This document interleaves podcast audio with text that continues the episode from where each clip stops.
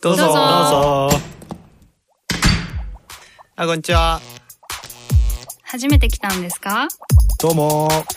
ゆっくりしていきや。え私たちこんにちは、ライターのグッチーです。こんにちは、起業家の川西です。こんにちは、です。このポッドキャストは、ホルクラボの活動や活動のテーマであるコミュニティについて、ホルクラボのメンバーがゆるくお伝えしていく番組です。はい。はい、今回のテーマは、どうすれば価値観が変わるか変わるか。っていう話をしたいと。変わるか。ううーん、ん価値。観変わるのって、多分すごく難しいよね。変えようと思って変えられないし、うんうんうんなんだろう確かに。自分がどういう価値観なのかっていうのもなかなかね当たり前になっちゃうと気づかないからそうそうそうそもそも気づかないもんね。そうそうそう、なんかある最近価値観変わったなみたいなうん価値観か。そもそも僕がここでタメ口話してること自体価値観の大きな変化だと思うんですよね。そっか基本的に僕は今すねって今敬語でしたけど油断すると敬語が出るようなタイプの人間だったんで。なんでさ受け入れられたんだろうね敬語敬語じゃいんやタメ語タメ語、うんやっぱり人との関係があると思うよ別にその僕もなんだろう人の性格作るのはどちらかというとまあ遺伝子もあるけど環境だと思ってるんでこういうなんかコミュニティに入ってまあタメ語を使うっていう環境になったからいわゆるタメ語に対する抵抗感みたいなのも減ってきたんじゃないかなっていうのは思いますねそこで思さ、 そこでさうんタメ語をさ受け入れない人もいるわけだよね別にさ、うん、絶対使ってっていうルールじゃないしうね確か使ってほしいなっていう、にうんまあ、推奨だよみたいなこと言ったけど確かにそれはやっぱり僕が馴染もうと考えたからだと思うんだよねうんだからその馴染もうっていう思うとやっぱりそのコミュニティの価値観っていうものをう受け入れなければいけない、うんうんそこに合わせ自分を合わせなきゃいけないってなったから、僕は変わったんだと思うね、うんうんそうそうそうやっぱりね欲望がある子もね馴染みたいっていう欲望があって、んうんそこにいわゆる価値観を吸い合わせたみたいな感じそれでさ価値観変わった価値観タメ語にはしてそっかどうだろうねタメ語にする前からかタメ語にしようと思った時に変わってんだろうかそれともタメ語使ううちに変わってくんだろうかーん気づかないんだよねやっぱり人間ってこう過去を振り返ってうん自分の今の状態からしか振り返れないから昔からそうだったみたいなうんそう思いがちだから多分でも変わったんだと思う僕はうんだって基本的に人と話すの苦手だったけど多分ポッドキャスト聞いてる人たちの方が分かるかもしれないこのずっと真面目から聞いてって言ってく人だとしたらなんかこうコミュ障っぽい早口でオタクっぽいけどもどんどんどんどん変わってくるって多分それ話し方だけじゃなくて自分の価値観も変わったからそうなったんだと思うね、うんそれがどう変わったのかは僕には分からないけどうんうんうんそんな変化は感じないけどな僕うんまあでもねだんだん自分の言葉で喋るようになったとは思う確かあー今まではさ知識だけで喋ってたのよに、確かに引用だっうた、ん、だけどそうじゃない言葉うんで、そうね、うん、とかで話すようになったんじゃないかなだからこうまあ思い出せないけどとかさ自分では分かんないけどとかさいうなんか私が主語になってきたっていう感じなのかな、確かにそれはあるかもしれない、うんそうだねうまくさらけ出せるってる感じはするかもしれない、うんうんうん最近はそういう意味では何も考えんと意地悪マサマサが出たな何が別に変わってないね 聞いてて いやいやいや何も考えんなくて意地悪マサマサが出いたなやいやでも松本のツッコミはいいよなんか話題が広がるから俺もいやいやいやいやいやあったらねさまさはさ価値観が変わったのって思い出すのあるいやエジプト行ったことよおうおそおれは大きいかでエジプト行っただけやったらあんまりよくわからんかってんけど、うんまあいつも出てくる五期の加納君が、うんそのエジプトに行ってから君は変になっちゃったと、うんいい意味でねうんーでそれを知りたくて僕も海外に行くって言って、うタイに行ったと、んうんうん ちょっとビビったんだねエジプトはねそうで彼は結局価値観が変わったかって言ったらノーだとうんで僕も変わったかって言ったらノーと思うんだけど、うんでも彼よりかは変わったんだろうなっていうのがあってそれは現地で困ったことに遭遇してる数、うん、で彼は携帯で全部解決しちゃったんだけど、僕はうんち漏れたとかさ、うんうんその高速バスにトイレがなくて腹痛くてでバスの運転手に払いたいから止めてくれって言ったら無理って言われてこっちが無理じゃんみたいなことを言って止めてもらって、うんほんで道端でうんちしたと かままあそのこ困って頼らないといけないみたいなそう言葉もうんなんか難しいとかあんまり伝わらないし、うんうんどうしたらいいかわからないんだけどとりあえずここに行きたいからそのピラミッドを見たいからピラミッドっていう言葉を叫び続けることでピラミッドに到着できたみたい なそれはさどんなんかさ価値観がさ壊されたって感じなのかな例えば道でうんこをしないぞみたいな価値観がまず壊されたとかさあとバスは決まった場所でしか止まらないみたいなこともさ、うんなんか一つ価値観っていうかまあそうね固定固定観観念念みそたういなそのうそうがそうそうだからタクシー乗るってうん日本やったら運転手から「おいタクシー乗れよ」って言われることないやんうんうんでエジプトやったらそれが言われるし、うん 200m ぐらい付き添ってずっと言ってきたりする、うんもううざいとっていうそのありえへんみたいなことがうん起き,、起きすぎるっていうことと、まあそれが困った側でも起きるっていうことでそういう意味では、まあ現地で人に頼ることを覚えるあ人に頼るってことうんなるほどっていう意味ではちょっとなんか変わるきっかけへーそれはさそれを経験したことで価値観が変わって日本の行動も変わったってことでしょ、そうだね道端でうんちはしないけどあの確かに困らないから別にそんなにねそうそうそう、でもなんていうのしないけどって一回漏れたな帰ってきてから道ではしないけど道で漏れたなあ漏れた払いたくてそっか道でしたことになんだそれあのあれよその「すいませんこれこれですか?」とかうん聞いたり、うん止まってそうな人に声かけたりとかするのの、うん心理的ハードルはめっちゃ下がったもともと低そうだけどねもっと下がったねなるもほっとどねもっと低いけど、なるもっと余裕になったねほどねへーいやでもこの前なんかサディの話でなんかまさまさ初めはなんか人前に話すのめちゃくちゃ緊張するような人だったっていう話を聞いてあブログブコログに書いてたそうねコそうコルクラボに入ってからコンテンツが変わったみたいなうんうん話を今も割と緊張するんじゃないまあ緊張はするけどね、うんたただなんかコルクラボの方がなんかすごい人がいっぱい来てて、うんっていう勝手な妄想、うんうんとあ最初の頃そう、うんで僕はすごいすごくないんだっていうのでこんなところで喋ってる僕はみたいなふうになるとすごい緊張したようんうんうん確かにね、でまあすごい人はすごい人なんだけど別にかといって僕がすごくないのとはあんま関係ないじゃん例えば、うんだしこれクラブ内でそれが物差しになってないからねそうそうそう、確かにこういうのをだんだん理解してきたんだと思う、で僕は僕の良さで認めてもらってるっていうのもうん感じてきてるからだと思うけど、うんなるほどうえんじゃあもともとの根本的なところは変わってないと思ってる変わってない変わってないことはないんじゃないうんまあ価値観って一つじゃないからねあなるほどなるほどうんそう思うとあれだななんかまあさまさんの話を聞いてるのと価値観で変わるっていうのは適応するそっちの方が表現として近いかなと思って私がさ価値観が変わったなと思ってる最近の出来事はね、うんやっぱり子供の不登校なんだよねあうん、でそれは適用したのかな変わったのかなでも、まあ、広がったって感じつまあり学校は行くものだと思ってたわけうん私はうん別にあの困ったことがないからうん普通に行ってたうかん僕もそうら楽しく行ってたかうらんで行くもんだとで、えっと、不登校の人がいるのは知っているけどでそのうんその人全然否定はしないけどあうんまさか自分に降りかかると思ってないからなるほどで子供が行かなくなってあ行かなくてもいいじゃんって行くまでにやっぱすごい大変だったねなるほど自分がなんなかるほどオセロがひっくり返るぐらいのいやっぱ価値観の変化っていうかあー変えないといけなかったそれは劇的に起こるというよりは徐々にで今もへなんか何年も行かなくて大丈夫だというところまでは価値観がなかったそこまでさうん広がってないけれどまあそういうでも今は全然受けられるようになったし無理して行くぐらいなら行かない方がいいと思うからそれは随分変わったなと思うねやっぱなんかに困ったからなんか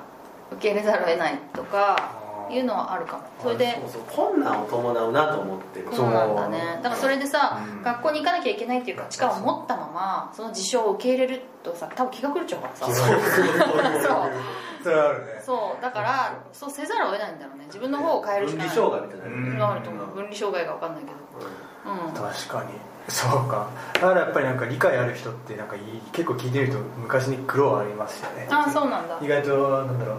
すごい理解ある人ですよねって思うような人の過去結構たっていくとそういう大きなハードルう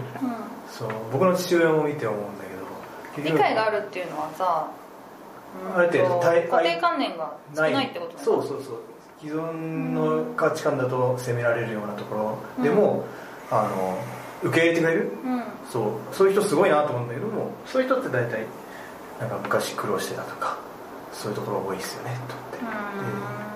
そう思うとやっぱり環境が人を作るのかなと思うんですよね価値観としてまあ、環境が人を作るっていうのはそう一つあるやろうなと思うね、そうそれでさなんでこの話をしようと思ったかっていうとさ、うんまあ、私がツイッターにさお化粧の話を書いたんだけどね うんその10歳ぐらいが、まあ、10歳ってさ私に 私から私のコルクラブの環境からすると誤差なのね10歳は5歳10歳は誤差っていうか誤差たった10歳しか違わないのにあ昭和みたいなお化粧をしてたわけよなるほど昭だから私が子供の頃お母さんがしてたみたいなお化粧しててもうすんごい時代がぐわーってこう引き戻されたみたいなすごいショッキングだったのね あ前髪こうくるってしてるみたいなそれそれだって最近だよあバブルの頃でしょもっと昔戻って もっと戻るの生まれてないから分かんないそうそういう感じででだからそのなんかその人はだから価値観がずっと変わってないんだなと思ったわけ、うんなるほどうんそれでそのなんだろう、まあ、時代とともに結構変わるんじゃないかなと思ったからさなるほどうねんそういうのをねうんでも結局多分周りの人で変わるのかなと思ってさそれはあると思う、うそう多分周りの人だと思う、ね人がいてコンフォートゾーンから出ない、まあうん宗教なんかそうだけど昔の聖書コンフォートゾーン説明するコンフォートゾーン説明しようかうんうんそうああなんか人間が知ってるか快適にいられる場所うんんそう居心地の良いゾーンみたいなうんうんうんそうそうだからさ自分の価値観で動いてるものっていう感じで合ってるのかなそう多分そうです周りに自分と同じ価値観うんを、周りに押すうんそう結構いうのっていうのは多分一番居心地がいい、そこになんかノイズがあるとやっぱり途端に居心地が悪くなるっていうのはあると思うんで、でもそんなにこう成長がないみたいな意味で使われるよねそうそうそう絶対に、うんうんうん僕もそこら辺は思うどっかにやっぱり批判であったりとか、対立意見っていうものを常に置いておかないとなんか完全にそこで沈滞してしまうなっていうのはあるまあそれが幸せなんだけれどもう変わるって意味変わるってものを正しいって思うとちょっと出た方がいいよねって苦労んあれやんねコンフォートの中でさ全てが収まって何事も起きひんにやったら幸せかもしれんけど、例えば外からなんか波みたいなものが来て、うんそのコンフォートを表されたり自分がちょっと例えばあのアフリカに行ったら全然コンフォートじゃなかったりっていう、うんそういう外的因子だったりそういうので変わっちゃうよねそうコンフォートこがうね自らコンフォートを飛び出るパターンと、うん飛び出ないと対処できないパパターンターン、んだから自ら出た方が苦しみは多分少ないというか自分で選んだだそうから災害とかは結構きついそうだねだから田舎暮らしが好きだわって言ってそこでまあ別に変化もないけど幸せと思ってた人がいきなりこう震災で家が潰れましたってなったら辛いってことだよねとか都会に、んその娘のだからお母さんそんなところにおったって、ん私見舞いに行かれへんねんからこっち来てっつって急に東京に連れてこられたりとかした確時かにねなるほだけどさ私なんとなくさその変わらないっていうことはさありえないと思ってるんだよね変化しないってことがありえないありえないのかなでも前言っても変何昔の化粧をした人はいるあそういう意味じゃなくて、うんまあ、だからコンフォートゾーンをやっぱり自分でこう打破していく、まあ、ちょっとずつでもいいし、大幅にでもいいんだけどある程度そうしないと、まあ、幸せはないっていうと言い過ぎだけどなんか逆にそこがさ、まあ、よどむっていうじゃんよくど、うんだから変化し変化を嫌うと逆にマイナスにこう変化していくいかざるを得ないんじゃないかなっていう気がしていて、はい忘れたわうんまあ、だから結構価値観をそのコンフォートゾーンを、まあ、広げていくっていうか価値観を変えていきたいっていう気持ちはすごいあるんだよねうんまあ、僕はそれちょっとだけ違くて、まあ、幸せっていうか逃げ道としてコンフォートゾーンっていうのは持っといていいと思うんだけど、まあ、出て、まあい、ずっと24時間そこにいるじゃなくて出てなんか変えていく努力っていうものを、まあ、1日に数時間もかないと、まあ、完全に、まあ、そのどっちみたいに言ったように、停滞するよねって感じ幸せのそれってあ幸れせよ彼にとって例えば職場がちょっとストレッチゾーンみたいに、うんコンフォートゾーン出た状態でお家に帰ってきたら安らぐみたいなそういうことそうそうそういうもののためのなんだろうみんなにあの受け入れてくれるたあのーコミュニティだからツイッターで例えばそういうそういう